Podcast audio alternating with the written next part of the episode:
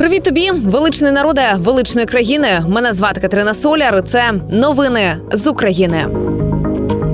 Триває 532 доба нашого героїчного протистояння ворогу. Доба, яка наближає Україну до перемоги, і доба, в яку кляті вороги наші себе в чергове переграли. Як логічно спитаєте ви у мене? А пам'ятаєте, коли ну десь плюс-мінус півроку тому Путін під час свого чергового спіча казав, що переписування історії робиться виключно для миттєвої кон'юнктури, і що він заткне рота тим, хто переписує історію.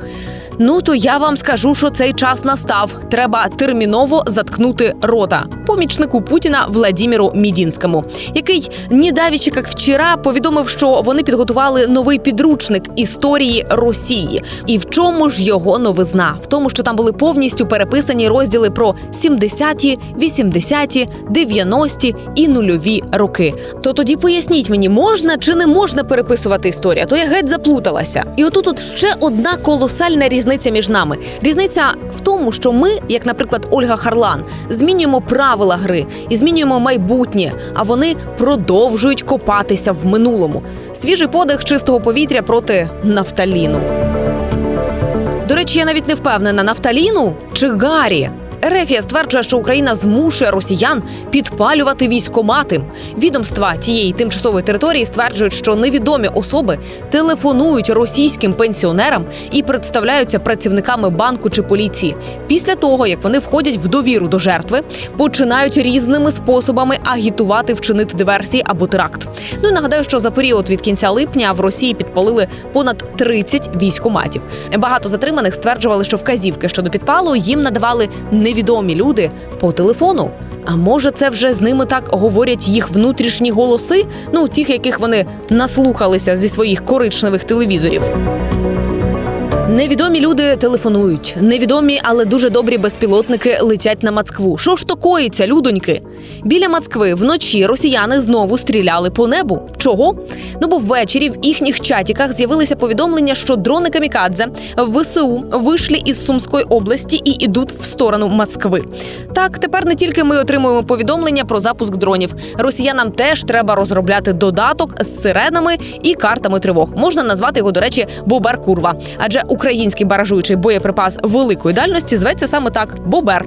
Отже, цієї ночі над Москвою сили російської ППО ганялися за двома безпілотниками. Про це повідомив мер Москви Сабянін і Міноборони Ерефії. Ну і звісно ж стверджують, що один безпілотник збили в районі Дамадєдова, інший в районі мінського шосе.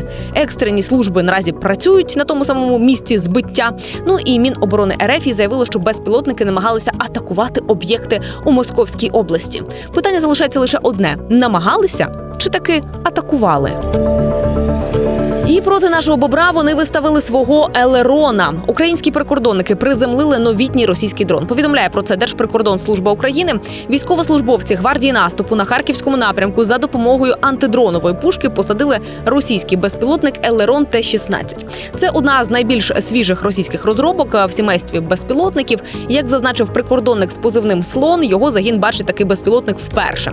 І от зараз його, по перше, розберуть і подивляться, з яких запчастин він був зібраний. По-друге, яка його мета, розвідка чи знищення наших захисників. Ну а далі будемо підбирати способи боротьби з вражиною. І до речі, про боротьбу військове керівництво російської армії використовує практику застосування мобілізованих і в'язнів для масованих штурмів українських позицій. Лише після того, як командування бачить успіх таких штурмів, застосовуються кадрові війська. Такі методи використовуються практично вздовж всієї лінії фронту. Про це інформує центр національного спротиву. За інформацією підпілля, особовий склад окупантів, яких відправляють на штурми, не підготовлені і не укомплектовані належним чином для таких операцій. І зазначається, що військове керівництво ворога не зважає на великі втрати втрати, оскільки на осінь в Ерефії запланована нова хвиля мобілізації.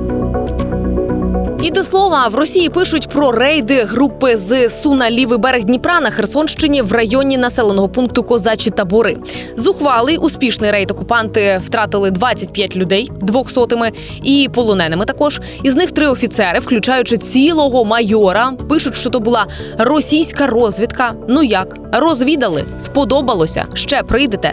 Ну і про те, що ЗСУ здійснили рейд на лівий берег Дніпра в Херсонській області та ймовірно прорвали там оборону вглиб на 800 метрів виють і істерять так звані російські воєнкори. Чому істерять? Бо саме там зняли з лінії оборони десантуру, кинувши її на запорізький напрямок. А замість цього поставили тримати оборону погано підготовлений підрозділ, який в рамках кроку доброї волі відповідно здався в полон. От як був, так і здався у трусіках. І поки там на болотах щодня, вранці, в обід, ввечері помийки розказують про те, як контрнаступ України захльобувається. От вам трохи реальності: понад 40 тисяч квадратних кілометрів України сили оборони звільнили з 24 лютого.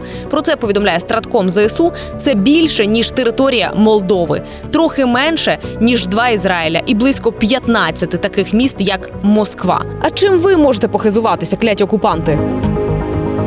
На цьому вже традиційно дякую кожному, хто не втратив силу духу, хто допомагає Україні словом, ділом і коштами, хто підтримує збройні сили України, наближає нашу перемогу. Давайте конвертуємо нашу лють у донат. Ми сильні, ми вільні, ми незламні, як Україна. З вами була Катерина Соляр. Слава Україні! Слава українським героям і смерть тим клятим ворогам. Почуємось.